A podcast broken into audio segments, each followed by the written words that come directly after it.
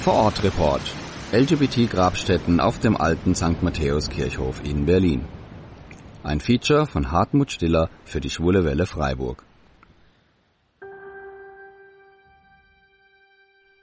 Vom alten St. Matthäus-Kirchhof in Berlin hörte ich zum ersten Mal, als ich im Januar und Februar 2021 mitten im Corona-Lockdown eine Sendung über die Geschichte von AIDS in der Bundesrepublik vorbereitete. Mein guter Freund Mark machte mich auf ein Buch des Taz-Journalisten und Autoren Martin Reichert aufmerksam. Es heißt Die Kapsel und war 2018 im Surkamp Verlag erschienen. Sehr anschaulich beleuchtet Martin Reichert darin anhand vieler Begegnungen die Geschichte jener Menschen, oft Homosexuellen, die eben abgekapselt von der Gesellschaft diese Krankheit erlebten. Eine ganze Generation, die sich gerade erst in den 70ern ein wenig selbstbewusster verwirklichen konnte, wurde nur ein Jahrzehnt später mit der damals oft tödlichen Immunschwächekrankheit konfrontiert. Nicht wenige sahen sie als eine Art Strafe Gottes für die zaghaften Befreiungsversuche schwuler Männer. Die, die überlebten, mussten oft den Tod von engen Freunden oder gar dem Partner hinnehmen, mussten häufig alleine mit dem Verlust leben, wurden von Beerdigungen ausgeschlossen, ignoriert und von ihren Mitmenschen stigmatisiert. Erst allmählich drang die Krankheit mehr in das Bewusstsein der Bundesbürgerinnen und Bürger. Die gesamte Sendung ist heute noch als Podcast nachhörbar auf unserer Webseite www.schwulewelle.de. Ein Kapitel des Buches berichtet auch über den Kirchhof in Berlin, der alte St. Matthäus Kirchhof. Martin Reichert lokalisiert ihn darin wie folgt. Zitat. Der Schwulenfriedhof liegt auf der sogenannten Roten Insel, eine Gegend zwischen dem Schöneberger Bermuda-Dreieck und dem alternativen Kreuzberg, Hochburgen der queeren Szenen und Lebensorten von Menschen, die häufig aus Kleinstädten und Dörfern hierher in die Metropole gekommen waren, um sie selbst sein zu können. Ihre Individualität reißt nun auch im Tod nicht ab. Überall auf den Gräbern sieht man kleine Regenbogenfahnen.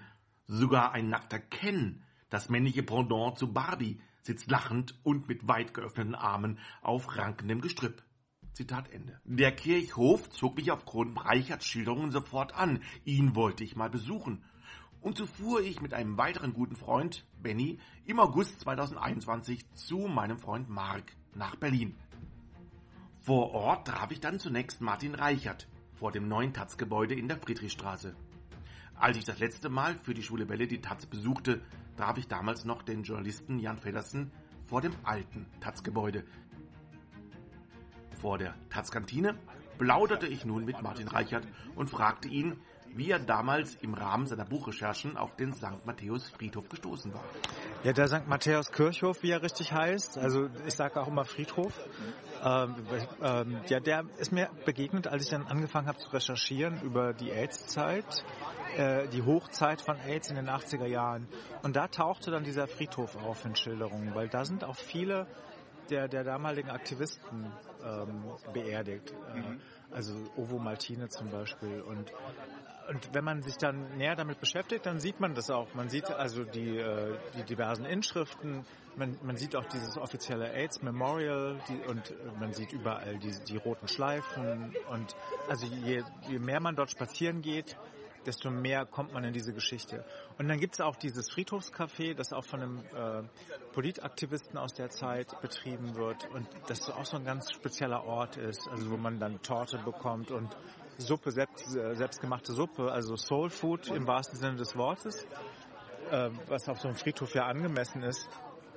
Und dann habe ich da eine Führung besucht von dem Verein Efeu, der sich da kümmert und äh, das fand ich dann nochmal interessanter. Also ich bin eigentlich war das der Anfang des Buchs. Mhm. Also das ist nur ein Kapitel in dem Buch, das ich geschrieben habe, aber das war mein das erste Mal, dass ich so eingetaucht bin in das Thema. Und dann faltete sich das so vor mir auf, über den Friedhof. Das war also äh, sehr interessant. Auch wollte ich von ihm wissen, was ihn an dem Kirchhof ganz besonders beeindruckt hatte. Also was mir als erstes aufgefallen war, dass es dieses Grab gibt von der vom Mutschmanns. Das ist ja eine, eine Fetisch- und Cruising- und Sexbar in Schöneberg. Und der Besitzer äh, der, der, der Namensgeber ist ja, ist ja schon gestorben. Ich weiß nicht, ob er an AIDS gestorben ist, weiß ich nicht. Jedenfalls hat dieses, hat dieses Mutschmanns ein, ganzes, ein ganzes Grab, ein großes Grab, nur für sich Angestellte und Kunden. Und das, das fand ich ziemlich interessant. Und dann habe ich äh, gesehen, dass sozusagen die deutsche Schwulenbewegung der 70er Jahre da eine Gräbergemeinschaft bildet. Also Martin, Professor Martin Dannecker und Michael Bocho zum Beispiel, die teilen sich dann noch mit anderen zusammen ein Grab, also ein historisches Grab. Und das kann man als Verein haben sie das angemietet und da werden sie dann ihre Urnen beisetzen können und das Grab wird so erhalten, das historische Grab. Also das sind alles, ich wusste überhaupt nicht, dass sowas geht, ja. Und äh, dann gibt's, die sind, aber auch die Gebrüder Grimm sind dort begraben. Dann die, die Gründerfamilie der Deutschen Bank, die haben da so ein riesen Mausoleum. Und Rio Reiser, der da mal umgebettet wurde von seinem Gut in Fresenhagen, weil der Bruder das, glaube ich, verkauft hat. Und jetzt äh, wurde er dann hier auf diesen Friedhof gebracht und hat da ein Grab. Und da leben Leute ihre Devotionalien, ihre Fanartikel legen die auf dem Grab ab. Also ist ganz schön was los auf diesem Friedhof. Also es wird da nicht langweilig, ne? Alles klar, bin mal sehr gespannt. Also, ja, vielen Dank. Weiterhin sehr neugierig machte ich mich nach dem Gespräch mit Martin Reichert schon mal alleine und zu Fuß auf den Weg zum alten St. Matthäus Kirchhof. Offiziell verabredet war ich mit Wolfgang und Ludger vom Verein Efeu erst am kommenden Nachmittag. Als ich nun also den Kirchhof nach etwa 30 Minuten zu Fuß unweit der Station Yorkstraße an der Großgürschenstraße vorfand, bemerkte ich bereits von außen an der Friedhofsmauer ein buntes Graffiti mit der Aufschrift Wir im Kiez und Stopp den Kiezverkauf. Daneben ein weiteres Graffiti, das altes Pergamentpapier darstellte, auf dem man Motive und Szenen aus den Niederschriften der Gebrüder Grimm erkennen konnte. Unter anderem stand dort der gestiefelte Kater in voller Montur. Nun betrat ich den Kirchhof und bemerkte gleich das Café, von dem Martin Reichert gesprochen hatte. Ich lief aber weiter vorbei an der Friedhofskapelle mit Kuppel im Stile des Barockes, die, so las ich später, um 1907, 1908 nach den Plänen des Architekten Gustav Werner erbaut worden war. Sehr schnell fiel mir auf, dass viele Gräber auf dem Kirchhof sehr auffällig waren. Eine Grabstätte zum Beispiel sah aus wie ein Boxring. Sehr ungewöhnlich. Als ich näher herantrat, sah ich, dass hier der Boxweltmeister Graziano Rocchigiani begraben lag. Der Sportler war 2018 im Alter von 55 Jahren auf Sizilien als Fußgänger bei einem Verkehrsunfall ums Leben gekommen und wurde am 13. Oktober hier auf dem Kirchhof beigesetzt. Unweit davon lese ich einen bekannten Namen. Oberst Klaus Schenk von Stauffenberg. Nach seinem missglückten Attentat auf Adolf Hitler in der Nacht zum 21. Juli 1944 wurden er und seine drei Mitverschwörer hingerichtet und hier auf dem Kirchhof begraben. Jedoch blieben sie hier nur ein paar wenige Tage, dann wurden ihre Leichen von der SS wieder exhuminiert. Ihre Leichen wurden verbrannt und die Asche brachte man an eine unbekannte Stelle. Heute steht hier auf dem Kirchhof ein Ehrengrab der Stadt Berlin an der Stelle, wo die Widerstandskämpfer nur sehr kurz ihren Frieden fanden. Weiter oben auf dem Friedhof, der Friedhof hat eine gewisse Neigung, stieß ich auf einige recht eindrucksvolle Mausoleen und gleich daneben die vielleicht mit berühmtesten Prominenten auf dem Kirchhof, Jakob und Wilhelm Grimm. Ich schlenderte noch weiter, eher ziellos, über den Ort des Friedens und der Ruhe, bis ich dann Grabstätten mit Regenbogenflaggen fand und Inschriften mit dem Namen des Verstorbenen und darunter schlicht an AIDS. So eindeutig hatte ich so eine Information bislang noch nie auf einem Friedhof gesehen. Was mir auch auffiel, viele Grabstätten waren sehr alt, oft aus dem 19. Jahrhundert, aber sie waren gut gepflegt und in den Grabstätten entdeckte ich neuere Grabsteine oder auch Platten. Und vereinzelt konnte man auch erkennen, dass der Kirchhof noch immer belegt wird. An manchen Gräbern saßen ganz offensichtlich trauernde Hinterbliebene. Viele Fragen drängten sich mir auf und so war ich sehr gespannt darauf, am kommenden Tag Ludger und Wolfgang vom Verein Efeu zu treffen.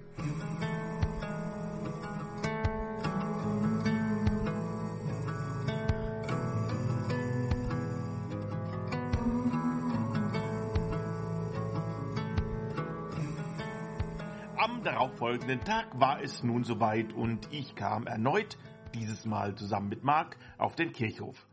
An einem großen Kreuz inmitten des Friedhofs trafen wir dann auf Ludger und Wolfgang. Hallo, mein Name ist Bev Stroganow. Ich bin eine Polittunte aus Berlin und mache hier mit Wolfgang auf dem alten St. Matthäus Kirchhof mit bei der Mappe Kreuz und Queer. Ja, mein Name ist Wolfgang Schindler. Ich bin aktiv hier auf dem Friedhof bei dem Verein EFA e.V. Wir kümmern uns darum, dass alte Gräber als Patenschaften vergeben werden. Bev Stroganow so entnahm ich dann später Wikipedia, ist eine Tunte, Modedesignerin, Entertainerin, TV-Moderatorin und Schwulenaktivistin. Er war und ist Darsteller und Ausstatter mehrerer Kinofilme und Theaterproduktionen. Er organisierte unzählige Benefize für AIDS-Selbsthilfegruppen, ein Hospiz, konkret das Lighthouse Berlin, und zehnmal war er Co-Produzent des queeren Teddy Awards bei der Berlinale. Und das sind wirklich nur ein Bruchteil seiner Projekte. Viele seiner Wegbegleiterinnen und Begleiter sind allerdings bereits verstorben. Dabei ist Bev Stroganow gerade mal Mitte 50. In einem Gespräch mit dem Deutschlandfunk sagte er einmal sinngemäß, wir sind ja so eine Generation, wo das Coming Out und die AIDS-Epidemie gleichzeitig passierten. Das heißt, man hatte gerade gelernt, wen liebt man und wie geht Küssen und Begehren und Sexualität und im gleichen Moment wurde gesagt, du darfst das nicht mehr. Und die, die dann infiziert waren, wurden schnell arbeitsunfähig. Man kriegte Sozialhilfe und man bekam gesagt, ihr habt nur noch fünf Jahre. Da hat man sich sein Leben anders aufgeteilt. Es gab den Spruch vom schneller Leben.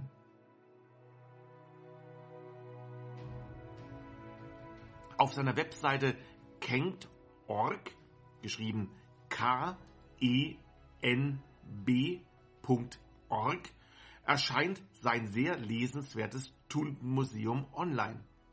Viele Menschen in seinem Freundeskreis sind viel zu früh verstorben und auch in einer Zeit, in denen viele von ihnen noch keine eigene Webseite hatten. Das Tuntenmuseum ist daher ein Dokumentationsversuch und eine Auflistung von Links, Informationen, Fotos, aber auch sehenswerten und rarem Filmmaterial. Ein Blick auf die Webseite ist sehr zu empfehlen. Hier noch einmal kenb.org. Nachdem wir also nun unsere beiden Guides über den Friedhof kennengelernt hatten, fragte ich Ludger alias Bev Stroganow, was es denn mit dem Verein Efeu auf sich hat. Also der Verein heißt Efeu e.V., entwickeln, fördern, ein paar Abkürzungen. Ähm, der Verein wurde gegründet ähm, im Jahr des Jubiläums 150 Jahre Alter St. Matthäus Kirchhof. Da haben sich viele zusammengetan und wir haben gesagt, wir machen eine Vereinsform, die gemeinnützig ist, damit man Spenden ja auch absetzen kann und wir so mehr Geld auch für Restaurationen und sowas haben und für andere Projekte. Und äh, neben dem, was Wolfgang und ich mit der Schwulenmappe gemacht hat, die ja so nicht viel Geld kostet, hat uns halt sehr viel Freude gemacht, so an Restaurationen äh, beratend zur Seite zu sein, weil wir haben dann den Überblick. Wir hatten aus dem äh, Fenster da oben zum Beispiel gesehen, da sind noch Reste von blauem Glas und deswegen ist da jetzt wieder blaues Glas drin. Ähm, da sind die Särge, die wurden ja jetzt auch restauriert von einem Holzrestaurator. Wir hatten vorher schon mal jemanden an die Tür angesetzt, ein Farbanalyst. Das kostet doch mal Geld. Für einen Denkmalschutz musst du immer gucken, was war für eine Farbe drunter und so. Das hat mir immer Spaß gemacht, das irgendwie zu recherchieren, damit das auch wirklich dann wieder die Original. Vorher war die dunkelgrün. Und so haben wir jetzt schon so einige Sachen hier äh, auch in die Wege geleitet, manchmal auch einfach mal da eine Tür restauriert und da was gemacht, um die Leute auf das Mausoleum aufmerksam zu machen. Und dann kam plötzlich Denkmalschutz oder Privatpersonen haben gesagt, ach, da habt ihr was gemacht, das sieht man ja, wie es wird. Und dann haben die das übernommen und weiter restauriert. Und so, das macht uns natürlich viel Freude. Und äh, auch bei den historischen Führungen wirklich auf diese äh, Wichtigkeit. Das war ja der Friedhof, der für die Vorstadt vom Potsdamer Platz, das waren sozusagen damals die Reichen und Schönen und die Wichtigen. Da hat man da mit Schlich den Wissenschaftler, da hat man Bolle den Arzt, äh, Bolle den Meiereibetreiber, Virchow den Arzt und so ganz wichtige Personen aus dem 19. Jahrhundert. Ich mache mal gerne Führungen hier zur Bundestagswahl, weil man sozusagen hier das Deutschland vor 1872 und danach, wo es dann das erste Mal Deutschland war und dann welche Politiker hier waren und sich gegenseitig auf die Füße getreten haben. Das ist eigentlich sehr spannend, dass man sich hier Gedanken auch machen kann über Demokratie. Wie ist überhaupt die Geschichte von dem Friedhof, dem St. Matthäus äh, Kirchhof? Der Friedhof gehört, der, der Friedhof gehört zur St. Matthäuskirche, die ist äh, direkt sozusagen in dem Vorort vom Potsdamer Platz, jetzt am Kulturforum in Berlin. Und eine Philharmonie ist direkt daneben. Und da ist aber ja irgendwie auch seit dem Krieg dann nicht mehr wirklich eine Gemeinde. Und ab 2000, glaube ich, hat dann die alte Zwölf-Apostel-Kirche in der Nähe vom Neulendorfplatz sozusagen den Friedhof mit übernommen.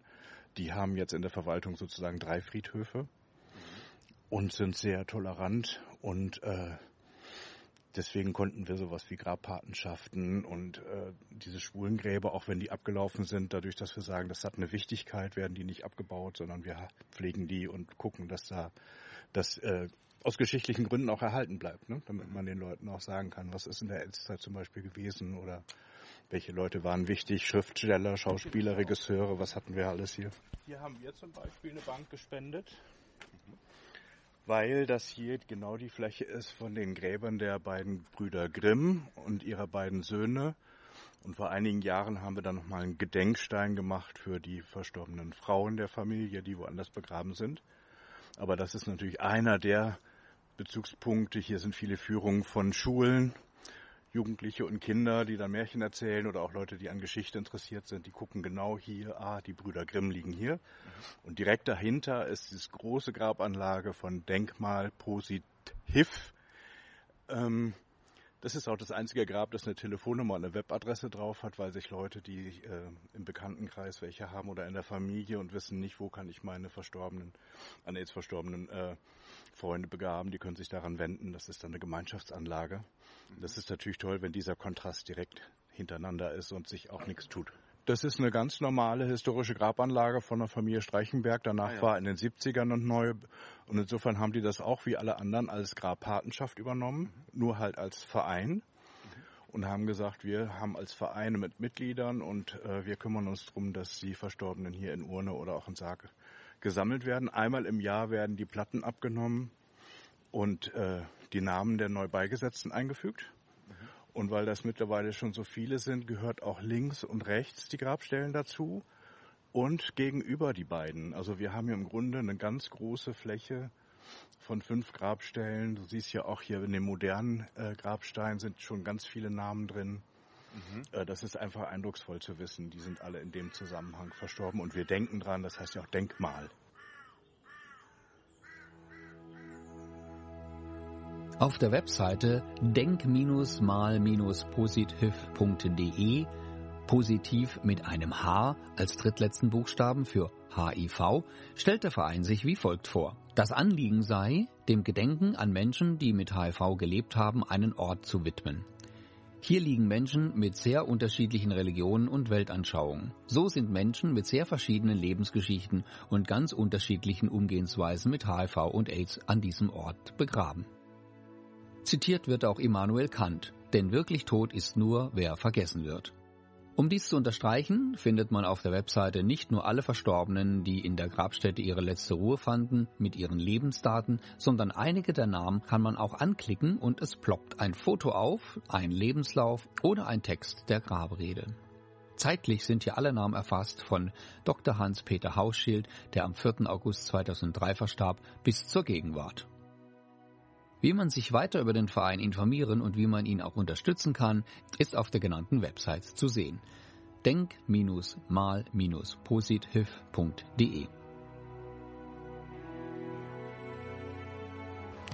Wenn ich jetzt irgendwie an Leute denke, die an AIDS verstorben sind, dann denke ich irgendwie an weiter zurückliegende mhm. Jahre genau. als die Daten, die jetzt dort stehen. Das ist halt damit zu tun, dass, die, dass dieser Verein sich erst äh, 2003 sozusagen die ersten Beisetzungen hier hatte, weil die da erst auf die Idee gekommen sind, so eine Patenschaft zu übernehmen. Insofern Also einige der ersten sind zum Beispiel auch Mitarbeiter von Deutsche AIDS-Hilfe und Berliner AIDS-Hilfe, aber genauso sind es halt äh, Leute, die Sozialhilfe hatten und äh, man sich das nicht leisten konnte. Insofern ist das immer so der gleiche Preis, wenn man Urnenbeisetzung hat.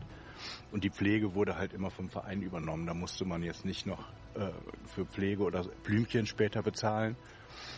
Und man möchte halt nicht, dass Leute, die kein Geld haben, halt in diesen sozusagen, wir sagen mal halb anonymen Sammelgrabstellen kommen. Mittlerweile haben die ja auch Namen. Sondern dass die auch gesammelt geehrt werden. Und mhm. ähm, ja. Vergessen ist halt so eine Geschichte, ne, die immer mhm. sehr schnell passiert. Und äh, gerade in diesen Covid-Zeiten, jetzt haben plötzlich wieder alle Angst und ach, wir könnten sterben und so und so. Und ich sage immer, na, vielleicht wisst ihr jetzt langsam mal, wie es uns in den 80ern gegangen ist mit unserer Angst. Aber das war den meisten ja egal, jetzt wo sie alle dran sind, ist plötzlich Juhu.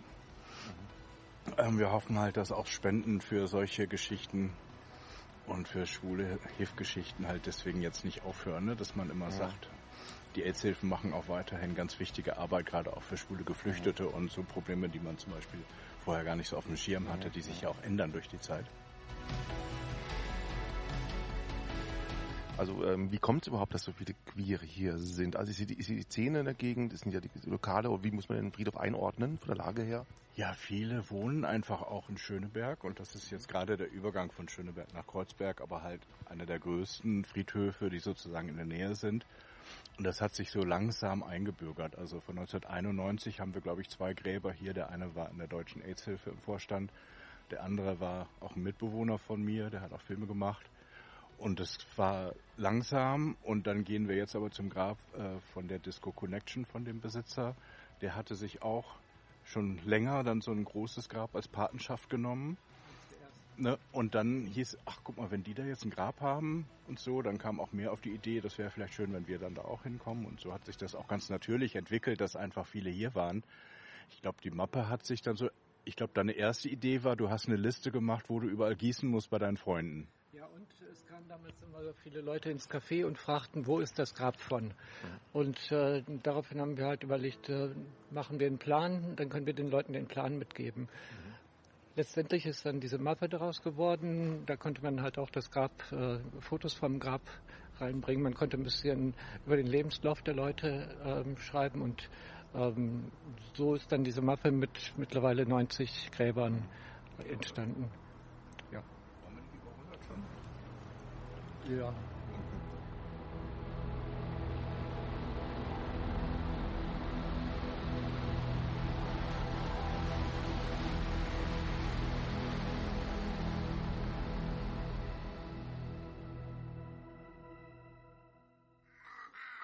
Ähm, hier haben wir zum Beispiel jetzt ein Grab, das wurde gerade heute in Ordnung gebracht. Wir haben eine Pflegegruppe vom Verein EVEV, e die sich um Gräber kümmern, die halt nicht mehr gepflegt werden, wo die Liegezeit eigentlich abgelaufen ist und die eigentlich eingeebnet werden würden. Aber wenn alle Gräber, die abgelaufen sind, eingeebnet würden, dann hätten wir hier wahrscheinlich einen Golfplatz, weil dann wären ganz viele Gräber hier weg und der ähm, Stil des Friedhofs würde sich ganz schnell ändern. Aber es ist praktisch ein Friedhof an im Endeffekt, wo sehr viele historische Gräber sind, aber es wird aktiv sonst belegt. Ja. Man kann, also jeder kann sich hier beisetzen, dass obwohl es ein evangelischer Friedhof ist, äh, liegen hier auch Buddhisten und äh, ja, alle Glaubensrichtungen eigentlich.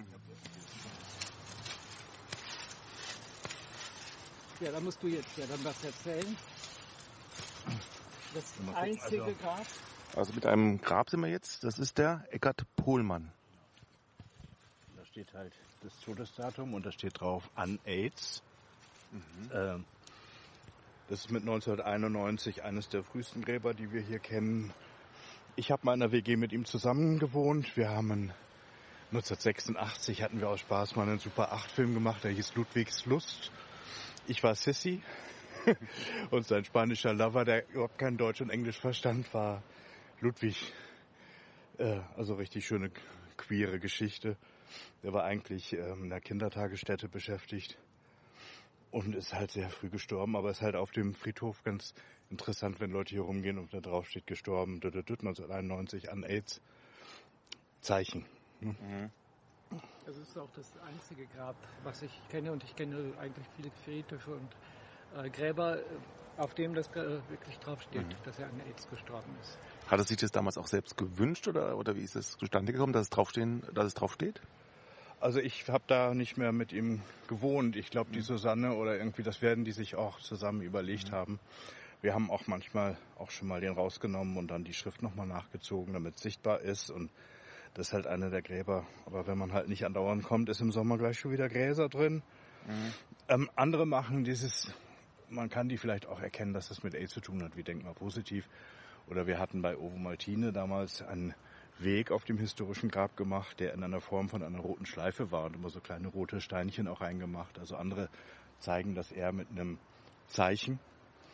Ähm, wir haben ja jetzt auch gerade vorne in dem Glashaus ist ja wieder ein Tonprojekt. Es geht um Menschen mit transsexuellem Hintergrund. Es gibt einen Grabstein hier, da steht drauf. Im falschen Körper, im geboren. Falschen Körper geboren. Also einfach auch mal so ein Zeichen nochmal das ist ein transsexuelles Grab. Andere machen das zum Beispiel auch mit Zeichen. Oder wir haben jemanden, der eigentlich in der Szene ganz bekannt war. Der war taubstumm, gehörlos, sagt man ja. Ähm, der war Sprachwissenschaftler. Die haben international auch daran gearbeitet, auch mit Schwulen. Ähm, der hat auch Auftritte gemacht als Marlene, weil der hörte zumindest über den Rhythmus. Das war ganz toll. Und auf seinem Grabstein ist dann dieses Handzeichen für Ich liebe dich. Ne, also man muss auch manchmal die Gräber lesen. Mhm. Oder wir gehen jetzt zum Grab von dieser Disco Connection. Die haben dann an den Steinen oben eine mehr oder weniger rosa Ecke mit eingebaut, dass das dann einen rosa Winkel ergibt. Mhm. Ne, und so muss man irgendwie die Augen aufhalten. Mhm.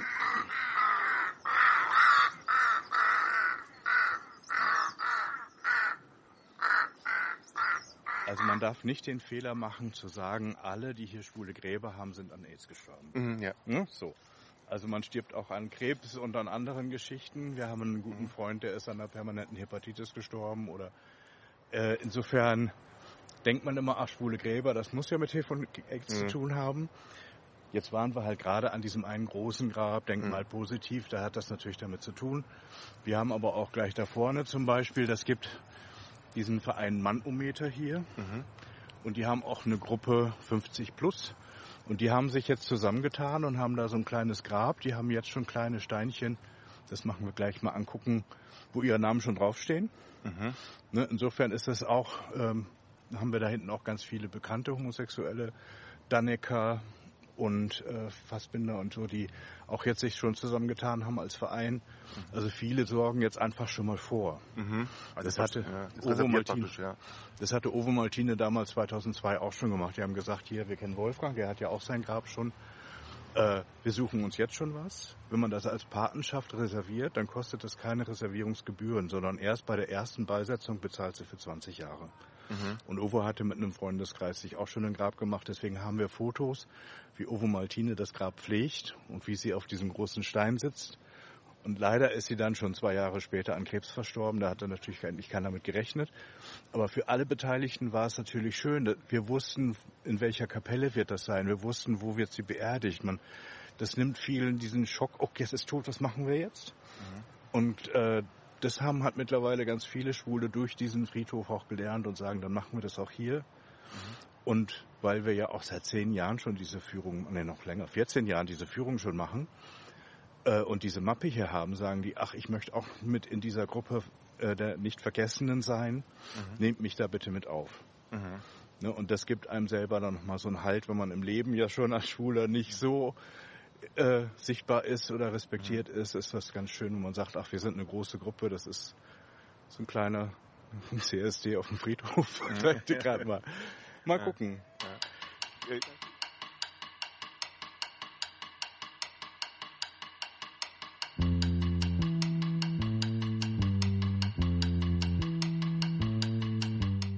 Das Ovo. Immer wieder fällt in unserem Gespräch der Name Ovo Maltine oder das Ovo. Ovo Maltine, die am 16. April 1966 als Christoph Josten in Rech an der Ahr geboren wurde, war eine Polit- und Kabaretttunte, bekannt auch als AIDS-Aktivistin.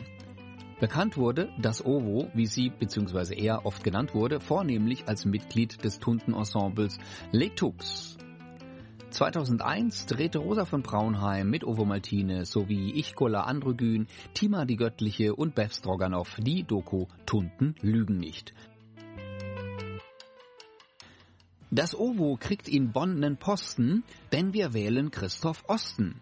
Mit diesem Slogan trat das OWO 1998 für den Wahlkreis Kreuzberg-Schöneberg für die Bundestagswahl an und gewann immerhin stolze 534 Stimmen. Aus rechtlichen Gründen musste er damals mit seinem richtigen Namen antreten.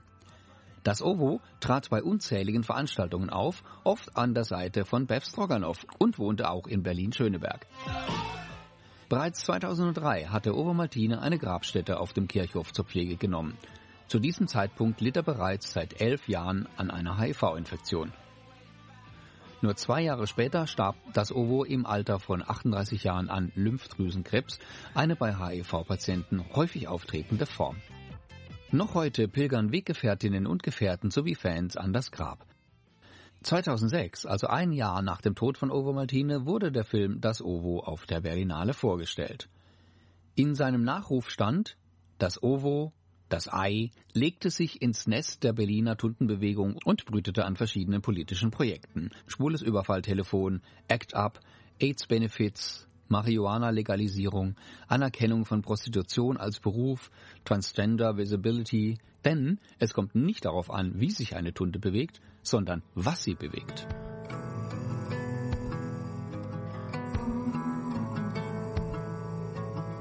I've never wanted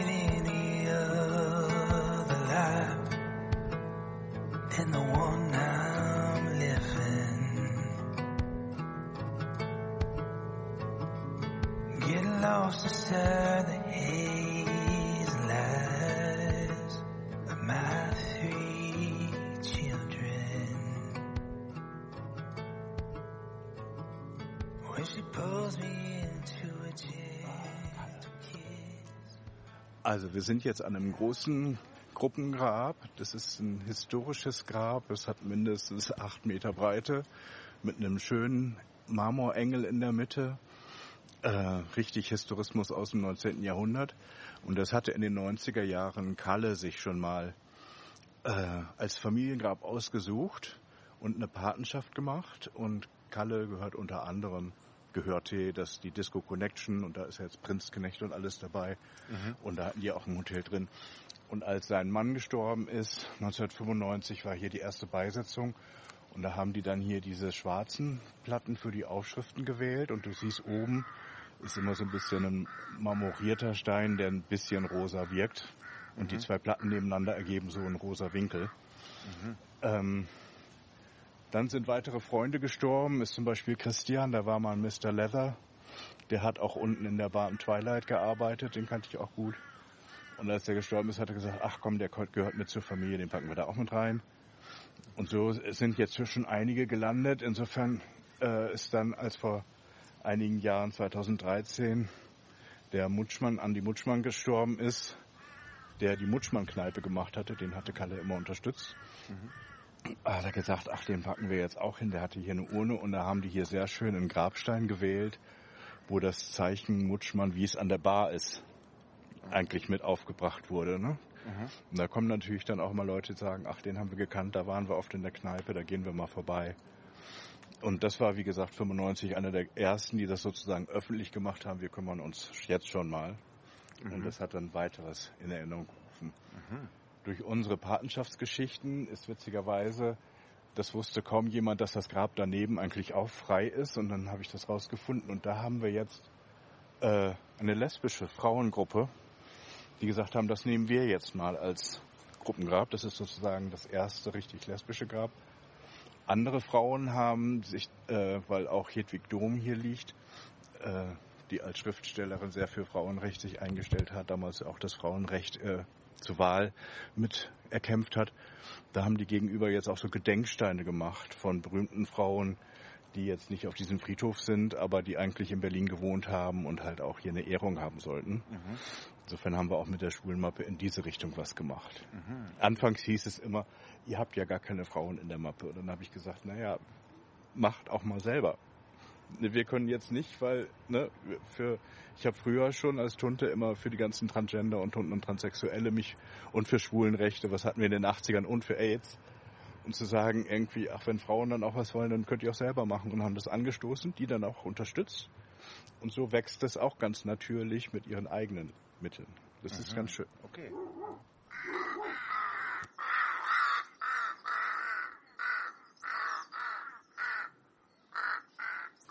Ähm, hier sehen wir einen Engel und zwar liegt hier ein Freund von Kalle von dem äh, Connection, von der Diskothek vom Connection mhm. und die Leute liefen immer so über, den, über das Grab, weil es gab, war halt nichts angelegt. Dieser Engel stand jahrelang im Café Connection auf dem Tresen und er hat ihn dann aufarbeiten lassen und hat hier dann für Harry ein neues Grab anlegen lassen, sodass die Leute nicht mehr auf Harry herumtrampeln. Und im Brauchtum, dass noch Leute kommen und mal so ein Sektglas oder ein Bierglas äh, hinsplatschen, geht es auch oft hier, ne? habe ich gesehen. Ja, so einige haben dann auch mal irgendwie einen Joint drauf liegen. das Interessante ist zum Beispiel bei den Brüder Grimm, da kommen auch ganz oft japanische Gäste, die sagen, wir wollen dahin und die stecken dann Kugelschreiber ins Efeu. Aha. Ja, für Oder den es kommen ihre Kindergartenkinder und die bringen ihre Zeichnungen mit, die sie gemacht haben. ah, okay.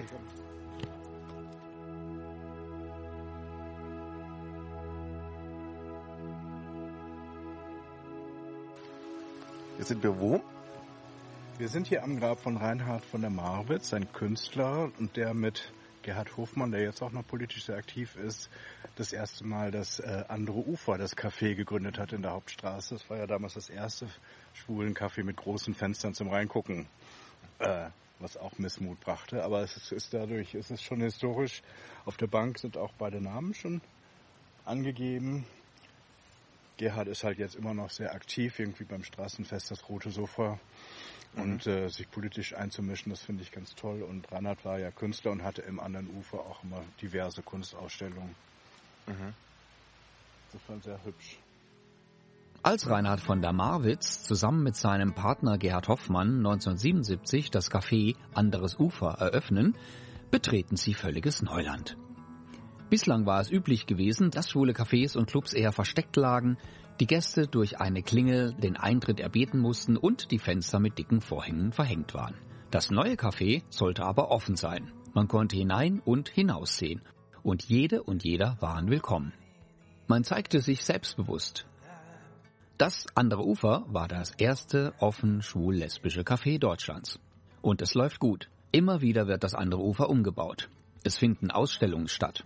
Gerd Hoffmann und Reinhard von der Marwitz waren in der Szene überaus engagiert, hatten bereits die Politzeitung Schwuchtel herausgebracht und gründeten später den Albino Verlag für schwule Literatur. Das Café selbst wurde bald auch zum Treffpunkt namhafter Gäste. Rio Reiser, der heute ebenfalls auf dem alten St. Matthäus Kirchhof seine letzte Ruhestätte gefunden hat, war oft hier. Oder Nina Hagen, Marianne Rosenberg oder Tabea Blumenschein.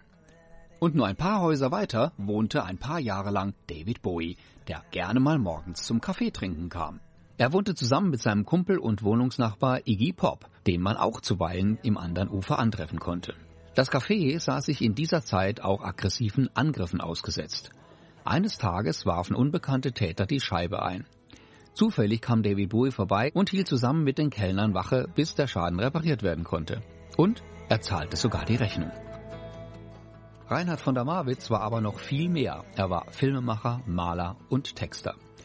1995 starb der Schwulenaktivist an AIDS und liegt nun auf dem alten St. Matthäus Kirchhof begraben. Sein Partner Gerd Hoffmann verkaufte das Café rund drei Jahre später. Es existiert trotz vieler zeitweise Aufs und Abs bis heute und heißt mittlerweile Neues Ufer. Reinhard von der Marwitz ursprüngliches Grab ist inzwischen abgelaufen und er wurde umgebettet. Heute liegt er neben dem Fotografen Jürgen Baldiger. Beide waren zu Lebzeiten gute Freunde. Auch mit einem anderen Künstler, der einst Gast im anderen Ufer war und bis heute auf dem Kirchhof liegt, hatte er eine gute Verbindung. Rio Reiser. Für Reisers Polit-Rockband Tonsteine Scherben schrieb von der Marwitz den Text für den Song Morgenlicht.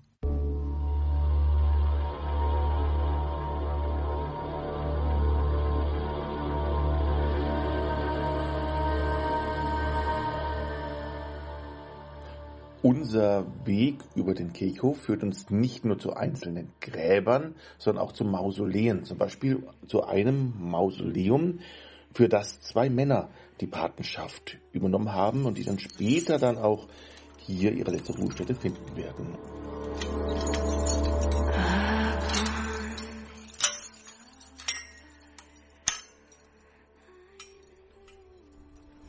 Ja, wir haben jetzt gerade hier ein Mausoleum aufgeschlossen bekommen. Was genau war, ist denn das für ein Mausoleum? Dieser Herr, der das Mausoleum hat bauen lassen, war Koch von Prinz Albrecht. Ähm, es war halt seit Jahren nicht mehr gepflegt worden. Es gab äh, keine Farbe mehr an den Wänden. Das äh, Dach war undicht. Und äh, da hat dann jemand das Grab als Patenschaft übernommen, hat es aufarbeiten lassen, hat die ganzen, also wir haben oben einen Sternenhimmel als äh, Decke. Die Särge wurden aufgearbeitet. Das ist äh, eher selten der Fall, dass äh, Särge aufgearbeitet werden. Aber so hat derjenige, der hier die Patenschaft übernommen hat, auch später die Möglichkeit, in einem historischen Sarg beigesetzt zu werden.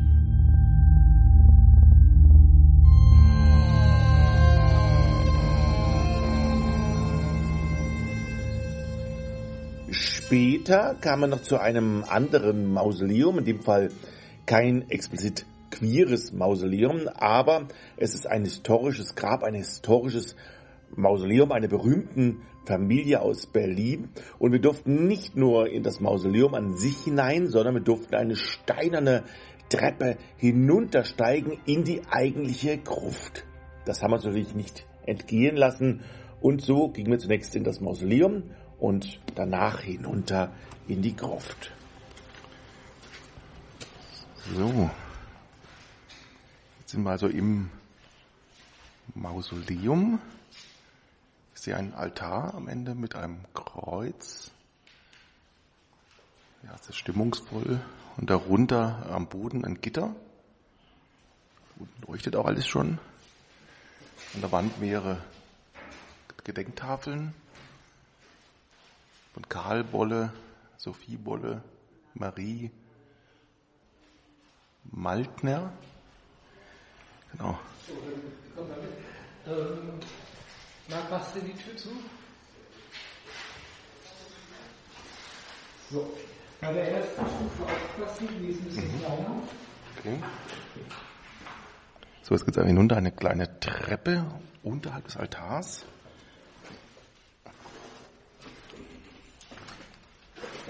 Alles mit Kerzen, alles hier bestückt. Und ich gehe jetzt ungefähr drei, vier Meter vielleicht, fünf runter.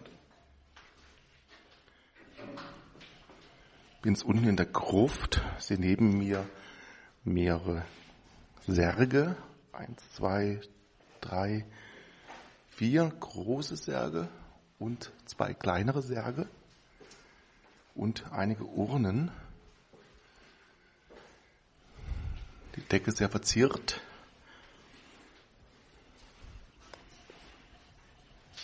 Man kann vielleicht ja. auch dazu sagen, das ist das erste Mausoleum mit elektrischem Licht gewesen. Mhm. Hier sieht man noch die ja. Anlagen dafür. Allerdings haben wir jetzt keinen Strom hier mehr und äh, zeitweise wurde das mit einer Autobatterie behoben, aber mhm. jetzt zünden wir halt immer die Kerzen an. Das gibt eine ganz schöne Stimmung dann. Mhm. Da oben ist das Loch, durch das Loch wurden die Särge heruntergelassen. Mhm. Und diese Regale sind alle aus Gusseisen. Okay. Also die halten schon was aus. Geplant war eigentlich das für eine große Familie, aber so ist es weitestgehend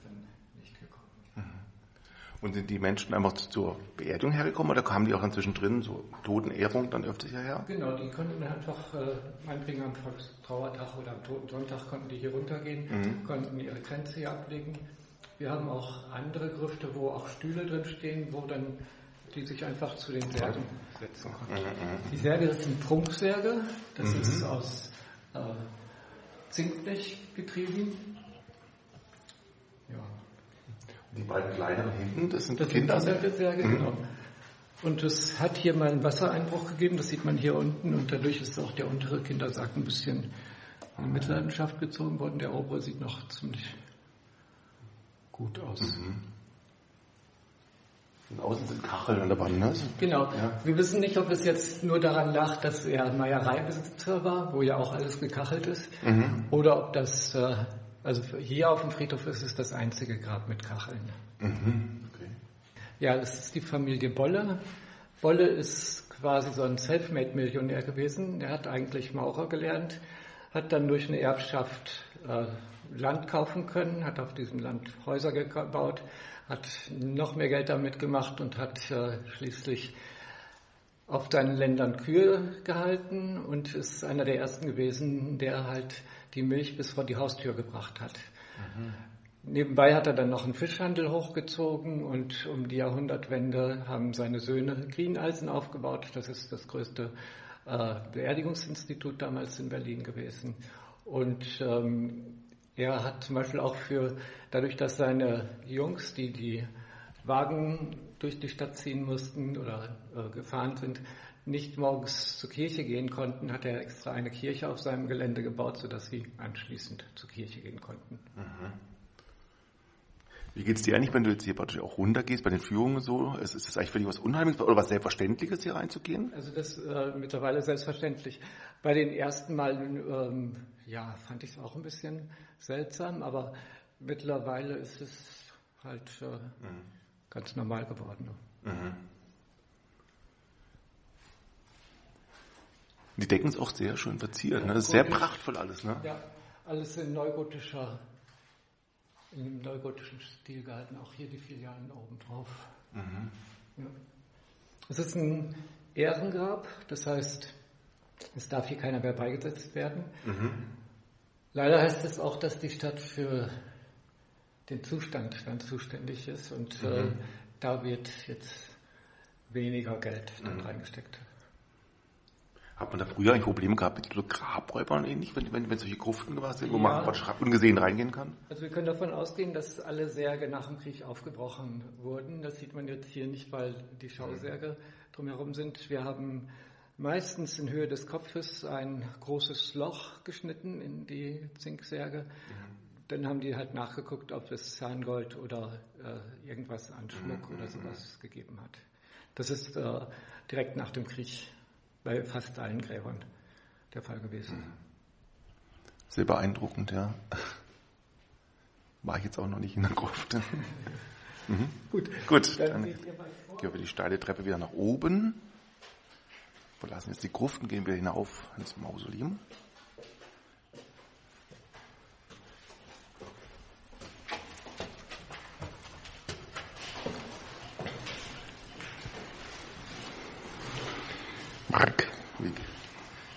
Dein Eindruck, Marc? Ich finde es cool, dass es so tief runtergeht. Also wenn man auf der Treppe so runtergeht, dann hat man so den Eindruck, man geht so, so ein tiefes Verlies hinab mhm. oder so. Ja.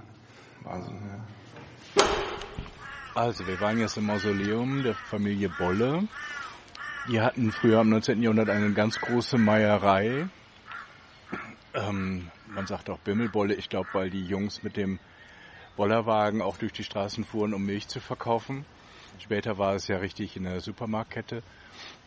Die hatten, äh, die haben ein sehr großes Mausoleum oben, fast wie eine Kirche. Sie war noch dafür bekannt, dass in dieser Riesenfirma, die sie hatten, eine ganz große Kapelle war für 1200 Personen weil die waren ja alle immer so beschäftigt mit ihrer Arbeit rund um die Uhr und die hatten dann sonntags die Möglichkeit, auf dem fabrikeigenen Gelände zur Kirche zu gehen. Also es war schon sozial. Das war überhaupt auch das viele, die wir hier sehen mit den Mausoleen. Es gab ja diese vielen Millionäre damals. Ähm, es war gang und gäbe, dass man sagte, wenn man so viel Geld hat, dass man einen ganz großen Teil einfach für soziale Projekte macht. Also wir hatten da Strußberg, den Eisenbahnkönig, der dann in verschiedenen Stadtteilen Suppenküchen gemacht hat. Mhm. So, ne, das gehörte einfach dazu, dass man einen ganz großen Teil seines erwirtschafteten Geldes in soziale Projekte steckte. Mhm. Würde man sich heute auch wünschen. Ja. Mal, viele machen das wahrscheinlich auch, ne, aber äh, das fand ich irgendwie einen sehr schönen Hinweis nochmal.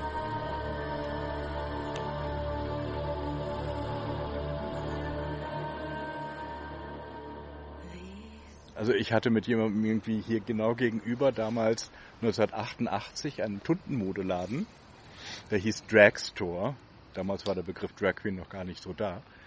Und jetzt haben wir da schräg an der Ecke die AHA. Das ist einer der ältesten schwulen Vereine, die es in Berlin gibt. Und äh, die sind jetzt noch als gemeinnütziger Verein tätig. Das ist jetzt sozusagen das Home of the Drag Queens. Also das ist das Tuntenhaus mit Veranstaltungen. Da gibt es sonntags auch jetzt immer äh, Kaffee draußen. Ähm, die machen dann manchmal im Winter, haben die immer warmen Winter. wo die auch wie Waldschlösschen irgendwie Jugendliche aus ganz Deutschland so als Gruppe zusammenbringen mhm. und schwule Sachen machen und die können in den Hintereingang und dann machen wir für die dann auch immer eine Führung zu den schwulen Gräbern. Das ist sehr schön. Und Gabi Tupper, die jetzt auch manchmal hier die schwulen Führungen macht, gehört eigentlich halt auch zur AHA. Also das mhm. ist eine schöne Nachbarschaft, die uns jetzt auch hier verbindet.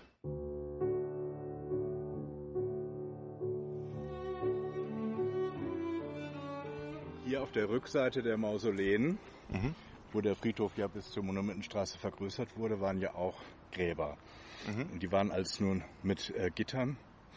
Und hier liegt der Herr von Kotze mit seinem Vater. Heißt er doch, ne? Und es gab im 19. Jahrhundert um Kaiser Wilhelm nämlich die von Kotze-Affäre. Um Erpresserbriefe, äh, dass im Jagdschloss Grunewald äh, Orgien gefeiert wurden oder dass es da homosexuelle Kontakte gibt. Und äh, die Briefe waren immer anonym, man konnte keinem zuschreiben. Sie wurden aber immer dem Herrn von Kotze zugeschrieben. Und der hat sich immer gewehrt und sagte, das bin ich nicht. Aber dass wir ausgerechnet den hier früher mal hatten, das haben wir auch nur durch ganz alte Pläne herausgefunden. Das finde ich in dem Zusammenhang dann auch wieder mhm. ganz spannend. Danach kam ja dann noch die Oldenburg-Affäre. Aber von Kotze, ich meine, der Name ist schon fies, aber die Geschichte ist einfach, wenn man da mal recherchiert, sehr spannend auch.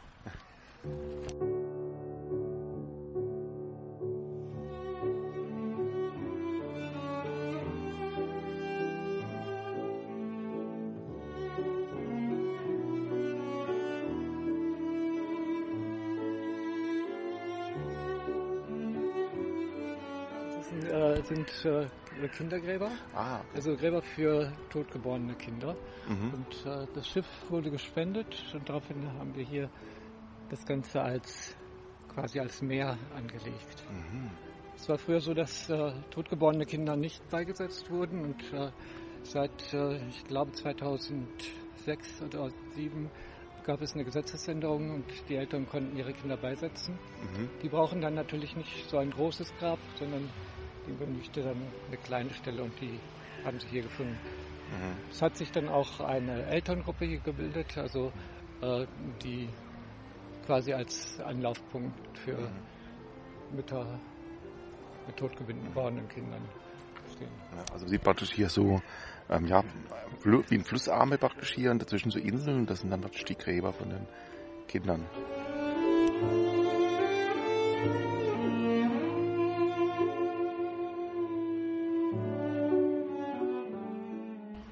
Das war Hedwig Dom, genau, hier sieht man das Grab mit oben, was ist oben drauf, das rote?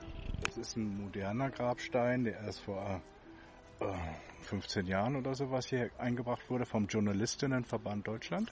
Mhm. Äh, weil das Grab nicht mehr aufzufinden war. Da hat man, es gibt aber jedes Jahr den Hedwig Dom Preis für Schriftstellerinnen. Mhm. Und dann hat man gesagt, man sucht das mal und hat dann einen neuen Grabstein erstellen lassen weil sie war mit ihren Schriften äh, und Essays sehr frauenkämpferisch unterwegs. Mhm. Ist übrigens die Großmutter von Katja Mann. Katja Mann.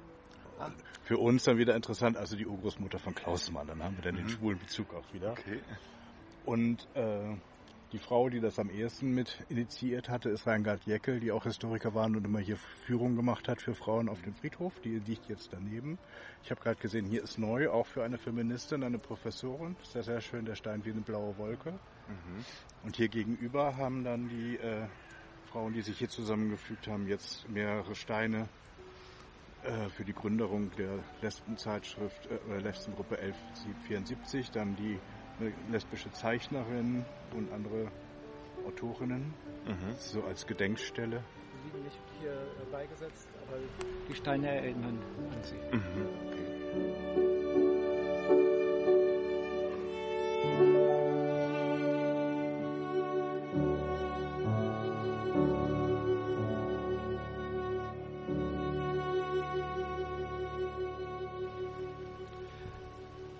Hier haben wir eine Grabstelle, die uns vom Friedhof zur Verfügung gestellt worden ist. Das war ehemals mal ein Mausoleum, was aber nach dem Krieg zerstört und abgetragen wurde. Hier sammeln wir die Steine von den schwulen Gräbern, die tatsächlich eingeebnet werden müssen, aus welchen Gründen dann auch immer. An der Wand haben wir jetzt äh, einen Stein, der aus, oh, ist der nicht aus Frankfurt gekommen? Ich glaube auch aus Frankfurt, äh, von Martin Dannecker, der Freund von Martin Dannecker. Äh, das Grab wurde auch aufgelöst in Frankfurt und er hat den Grabstein dann mit hierhin genommen und äh, der passt natürlich sehr schön auch hier mhm. zu diesem Grab. Und wir hatten angefangen, hier sind die beiden Leuchten, die vorher auf dem Grabdenkmal positiv waren. Mhm. Und als das neu gestaltet wurde, haben wir gesagt, die sollen den Friedhof nicht verlassen. Die wären auch sehr schön jetzt für diese Stelle. Und mhm. äh, ist auch all, zum Gedenken. Wir haben zum Beispiel eine Familie hatte mal diese kleinen schwarzen Engel aufgestellt für ein Jahr und wollten die dann auch verschenken. Und da habe ich gesagt, das nehmen wir auch hier. Das ist zum Gedenken an Melita Sundström. Die hatte mal nämlich ein schönes Lied gemacht über Schwarzer Engel. Melita Sundström wurde am 31. Oktober 1963 als Thomas Gerrard in Bad Kreuznach geboren und wurde in Berlin bekannt als Soul-Sänger und Tunte. Zusammen unter anderem mit Bev Stroganoff und anderen Drag Queens trat Melita Sundström in vielen Szenelokalen, wie zum Beispiel dem Schwutz, im Café Gräve oder auch in der Theatergruppe Ladies Night auf. Unter seinem Pseudonym Hanne Fisch schrieb er für das schwule Magazin Siegessäule. Mit seinen Soloprogrammen trat er unter anderem im BKA-Theater in Berlin oder im legendären Schmidt-Theater in Hamburg auf. Wenn man ihn selbst fragte, bezeichnete er sich selbst in der Regel als Soul-Tunte. Als er sich mit HIV infizierte, thematisierte er dies auch häufig in seinen Auftritten und Liedern als Melita Sundström. Kurz vor seinem Tod brachte er noch seine CD Sundström heraus. Nur wenige Tage später, am 8. September 1983, erlag Thomas Gerratz mit gerade einmal 30 Jahren den Folgen der Immunschwächekrankheit AIDS. Er wurde in Meisenheim in Rheinland-Pfalz begraben. In Berlin erinnert am Mehringdamm 61 bis heute der Name eines Cafés an Melita Sundström. Auf seiner kurz vor dem Tod erschienenen CD ist unter anderem auch sein Song Schwarze Engel zu finden.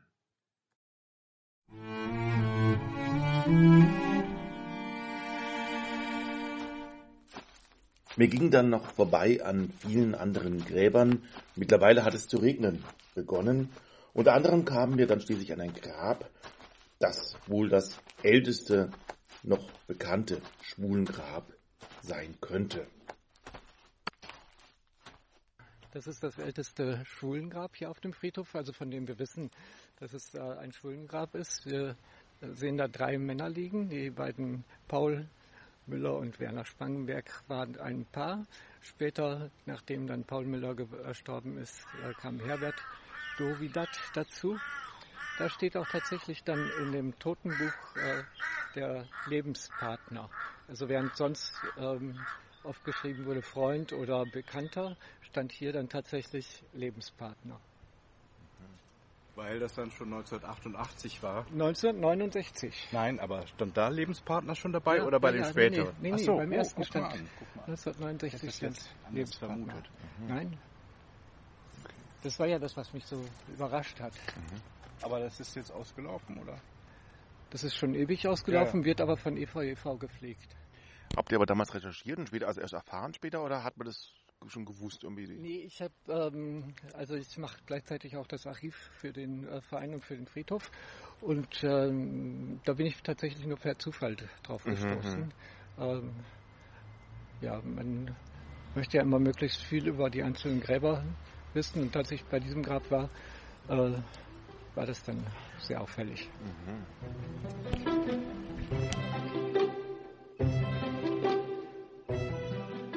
Wolfgang, der uns ja über den Kirchhof geführt hat, zusammen mit Strogonow, hat selbst auch die Patenschaft für ein Grab übernommen und auch das haben wir dann gesehen. So, wo sind wir jetzt? Hier sind wir jetzt beim schönsten Grab auf diesem Friedhof. Das ist mein Grab. Und zwar 1999 äh, sind mein Mann und ich hier spazieren gegangen und auf den Gräbern standen Schilder, werden Sie Pate, suchen Sie sich ein Grab aus. Und damals hatte man tatsächlich noch die große Auswahl. Äh, mein Patenschaftsvertrag war dann der Patenschaftsvertrag Nummer drei. Mittlerweile sind wir bei 150 ungefähr. Es äh, war halt so, dass wir das Grab erst als Patenschaft übernommen haben.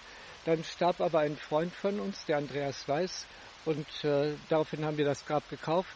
Er wollte immer gerne hier auf diesem Friedhof beigesetzt werden.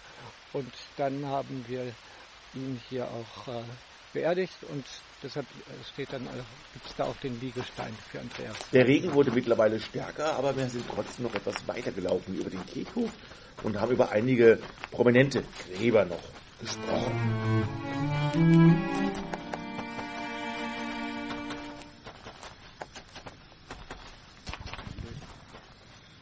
Dieses schöne Grab. Mhm. Äh, Das große mit dem Dach und so. nee, dahinter das Schöne mit dem Runden. Ah ja. Mhm. in diese Richtung. Das war eigentlich auch, hatte man früher in diesen historischen Gräbern einfach auch Sammelgräber gemacht, wo mehrere Leute Mhm, beigesetzt mhm. wurden, die sich nicht kannten. Da liegt zum Beispiel schon über 20 Jahre Hotte, der Mann von Ades Zabel. Der war damals auch in dieser Teufelsberg-Produktion, die diese ganzen Shows gemacht haben. Mhm. Und der ist zum Beispiel an der Hepatitis gestorben und nicht an AIDS. Mhm. Aber ähm, so hat man halt verschiedene und dadurch, dass das jetzt schon so lange her ist, hat das jetzt auch ein Schwuler wieder übernommen und restauriert. Insofern wird das jetzt ein schwules Grab, obwohl es vorher nur ein Schwuler drin war. Mhm. Aber man weiß es und der ist in unserer Mappe und dadurch kann man das dem Ganzen dann folgen. Mhm. Zum Beispiel auch Manfred Salzgeber, der hat ja den Teddy Award erfunden und den Salzgeber Kinoverleih für Filme, die sonst keinen Verleger fanden. Äh, mit dem habe ich auch viel zusammengearbeitet, weil ich auch in den 80ern schon Teddy Award Show gemacht habe. Der hatte ein Grab auch in so einem äh, Sammelgrab, könnte man fast sagen. Und das musste aber dann weggemacht werden. Und dann haben wir gesagt, wir nehmen den Stein und die Urne, aber jetzt in eine kleine Stelle. Und dann hat das Edition Salzgeber auch nochmal für 20 Jahre bezahlt. Und da habe ich immer, weil das keiner gefunden hat, auch eine Postkarte vom Teddy Award mit der Zeichnung mit dem Teddy von Ralf König drauf gemacht. Und so wussten die Leute dann auch, wo man hingehen konnte. Mhm. Und jetzt gehen wir zu Rio.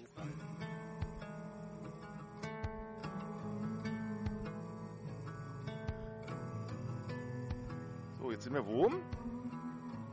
So, hier sind wir jetzt beim neuen Grab von Rio Reiser, der ja schon 1996 gestorben ist. Es gibt sehr schöne Fotos auch im Internet von dem Grab, wo er eigentlich lag. Das war ja bei dem Bauernhaus, wo die damals auch zusammen gewohnt haben mit den Tonsteine Scherben in Friesenhagen. Aber als das dann verkauft wurde von seinem Bruder, hat man gesagt, dann ist es ein Privatbesitz, da kann kein Grab mehr bleiben. Und deswegen ist er jetzt wieder nach Berlin gekommen und der Bruder hat sich diese Stelle am Hauptweg ausgesucht. Das ist der Originalgrabstein, der früher auch schon drauf lag. Mhm. Und das hat man dann jetzt hier schön gestaltet. Und äh, jetzt haben wir erfahren, dass es jetzt auch Ehrengrab Land Berlin wird. In Zusammenhang vielleicht auch mit dem, ach, der hat ja jetzt auch einen Todestag, 25 Jahre, ne? Das ist nämlich, äh, Mai, Mai Ayim hat auch 25 Jahre Todestag und kriegt jetzt auch Ehrengrab Land Berlin. Das ist dann sozusagen die erste schwarz-afrikan- und deutsche Schriftstellerin. Da wurde auch das Mai Ayim Ufer neu äh, eröffnet. Wir müssen den Tipp kaufen, da ist ein Artikel zu ihr äh, für 25 Todestag Mai Ayim, die jetzt nicht zu schwul-lesbisch gehört, aber eine sehr interessante Person ist. Ja, viel kann man zu Rio nicht sagen, außer dass er eine Berühmtheit ist. Wir hatten äh, in seinem 20. Todestag hatten wir ein Konzert mit Tonstandescherben in der Kapelle gemacht. Das war sehr schön. Mhm. Und jetzt regnet es uns zu doll. An ne? Ich hätte noch ewig zuhören können und über viele Gräber was erfahren, aber der Regen wurde immer stärker. Doch ein letztes Mal blieben wir noch einmal stehen. Ja, eine Verstorbenen dürfen wir nicht vergessen. Wir hatten 1994 ein Jahr, das die Szene in Berlin groß getroffen hat. Dann starb Melita Sundström und Pepsi Boston, beide von Ladies Night. Und der Fotograf Jürgen Baldiger. Der war sozusagen der Dokumentarist der schwulen Szene der 80er Jahre und überhaupt auch der Tunden der 80er Jahre. Und auch was er sonst fotografiert hat, er hatte die sozialen unteren Schichten in Schwarz-Weiß-Fotografien ähm, dokumentiert oder eigentlich künstlerisch festgehalten, äh, wo sonst alle doch gerne in Hochglanz und Schick fotografieren. Er hat, es gibt drei, vier Bücher, auch von seiner letzten Ausstellung, die in dem Jahr, wo er gestorben ist, als Memoriam gemacht wurde. Äh, es sind ganz tolle Dokumente, die man haben müsste. Und Jürgen Baldiger liegt da drüben in einem kleinen Uhrengrab. Und das ist die Stelle, wo wir daneben dann Manfred Salzgeber beigesetzt haben, weil die kannten sich gut. Einem Bild von. Er hat einen Grabstein, den hatte er schon vorher. Er war auch in einem Jahr mal auf dem Titelbild der Stadtzeitschrift City mit einem schwarzen T-Shirt mit ganz vielen kleinen Skeletten und hat seinen Grabstein schon im Arm. Darauf ist eine Zeichnung von Cocteau, mhm. äh, so ein Matrosengesicht. Und das hat er vorher immer schon präsent gehabt und hat sich damit fotografieren lassen. Und was auch interessant ist, das hatten wir jetzt im Schwulen Museum schon zweimal in einer Ausstellung, er hat sich selbst dokumentiert in seiner Krankheit. Ähm, er hat seinen Freund Aaron gebeten, einmal im Monat vorbeizukommen und ihn einfach zu fotografieren, ob es ihm gut geht oder auch nicht. Und das letzte Foto ist halt, wo er da liegt mit den Augen zu. Und das ist einfach auch ein Zeitdokument, das äh, immens wichtig ist, weil Leute ja doch eher visuell denken und sagen, wenn wir was sehen, bleibt uns das eher im Gedächtnis oder wir können anders drüber nachdenken. So ist eigentlich nämlich auch unsere Mappe Kreuz und Queer. Die lag auch immer hier vorne. Und ein Exemplar, was wir überarbeitet haben, liegt auch im Schwulen Museum in der Bibliothek immer aufgeschlagen. Aber wir hatten auch hier ganz oft, dass auch so Heteros sich das durchgeguckt haben oder alle sagten, ach, du hast ein Foto von dem Grab, ein Foto von der Person und da wird etwas dazu geschrieben. Äh, das macht das Ganze so lebendig und greifbar. Mhm. Ne, so Listen mit Toten ist immer irgendwie sehr schwierig. äh, so als persönliche Geschichte. Ich habe ja zum Beispiel den Tod von Uwe Maltin im Krankenhaus. Wir haben ihn ja begleitet. Und in diesem Jahr war auch zum Beispiel die Zahl der Toten in Ahrweiler und anderen Orten, weil Ovo ist in Rech geboren. Und dann nach ein paar Tagen hatte ich seine Schwester, mit der wir ganz dicke noch sind, geschrieben, ich hoffe, bei euch ist nichts gewesen, weil ich weiß, das Elternhaus ist auf dem Berg, da waren wir ja mal. Und dann schrieb sie zurück, dass ihr Bruder mit Frau und Sohn ertrunken sind, also der Bruder von Ovo Maltine. Und dann ist plötzlich diese Zahl von 170 Toten so greifbar. Mhm. Und so, äh, da war ich zwei Tage einfach mal weg vom Fenster obwohl ich den jetzt nur bei der Beerdigung vor 15 Jahren gesehen habe, aber man war verbunden. Und so ähnlich geht es auch vielen Leuten, die die Mappe dann durchblättern und so, ach, das wusste ich gar nicht, dass er tot ist. Ach, oder halt das Schönere, ach, mit dem, ich sage immer, wir hatten mit denen schöne Zeit verbringen können. Also ich bin jetzt auch nicht immer tief traurig, dass Uwe Maltine tot ist. Wir haben so viele Jahre und Shows miteinander verbracht. Und ich sage immer, was hatten wir für tolle Zeiten, an die ich mich erinnern kann. Mhm. Ne? Also durch diese ganzen AIDS-Geschichten in den 80er, 90er Jahren begleitet uns natürlich Tod immer auch in Gedanken schon mit, mehr als vielleicht anderen Leuten. Aber man lernt dann auch zu sagen, ich erinnere mich eher an die schönen Sachen und freue mich, dass dieser Mensch Teil von mir war. Mhm. Und diese Mappe ist natürlich für uns auch einfach, weil wir kennen von den 100 Leuten, die wir hier äh, liegen wissen, 50 Prozent waren Freunde von uns, mit denen wir im Leben äh, was geteilt haben. Die mhm. Bekannten, mit denen wir feiern waren oder mit denen man geknutscht hat und dann stehst du plötzlich vor dem Grab und dann musst du damit umgehen können und sagen, ich erinnere mich an die schönen Sachen, sonst verzweifelt man. Mhm. Und das haben wir bei den Führungen auf dem Friedhof auch den anderen Leuten, auch wenn wir historische Führungen gemacht haben, denen erklärt haben, warum ist eine Patenschaft wichtig, warum ist das wichtig, sich vorher Gedanken zu machen weil du oft auf dem Friedhof die Erfahrung machst, wenn ich hier Beisetzungen kriege, die sind alle in Tränen aufgelöst und noch wie schlimm, dass er gestorben ist und mit 70 Jahren noch viel zu früh. Und ich sag, wenn man sich vorher damit beschäftigt, weiß, wo das hinkommt, dann ist das ein gelebtes Leben. Ne, dann musste ich das nicht irgendwie äh, Wochen umhauen. Mhm. Obwohl Trauer ist natürlich okay. Wie gesagt, ich war jetzt auch zwei Tage dann einfach mal weg. Äh, Trauer gehört auch mit zum Leben. Aber man muss halt auch damit umgehen können.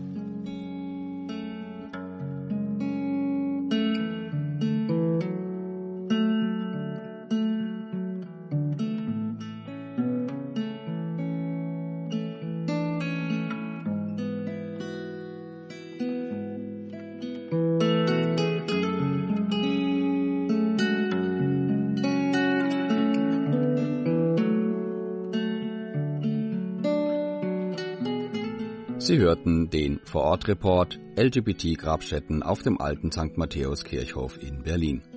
Ein Feature von Hartmut Stiller für die Schule Welle Freiburg. Redaktion und Technik Dieter Herrchenbach, Alexander Kaufhold und Hartmut Stiller. Mitarbeit und Assistenz Dr. Marc Wassenberg. Texte, Interviews und Zusammenstellung Hartmut Stiller. Sprecher Dieter Herrchenbach und Hartmut Stiller. Gesprächspartner Martin Reichert, Wolfgang Schindler und Bev Stroganow. Wir danken für Ihre Unterstützung Marc Wassenberg, Benjamin Breil, dem Förderverein EV e.V., dem Radio Dreigland Freiburg sowie dem Radio Grenzenlos in der Schweiz, sowie allen, die darüber hinaus zur Fertigstellung des Features beigetragen haben. Das überaus lesenswerte Buch Die Kapsel AIDS in der Bundesrepublik von Martin Reichert ist 2018 im Surkamp Verlag erschienen. Infos zum alten St. Matthäuskirchhof und dem Verein Efeu sind unter dem Link www.efeu-ev.de einsehbar. Gesamtleitung Hartmut Stiller. Das Feature entstand für die Schule Welle Freiburg, der ältesten regelmäßigen schwulen Radiosendung Deutschlands.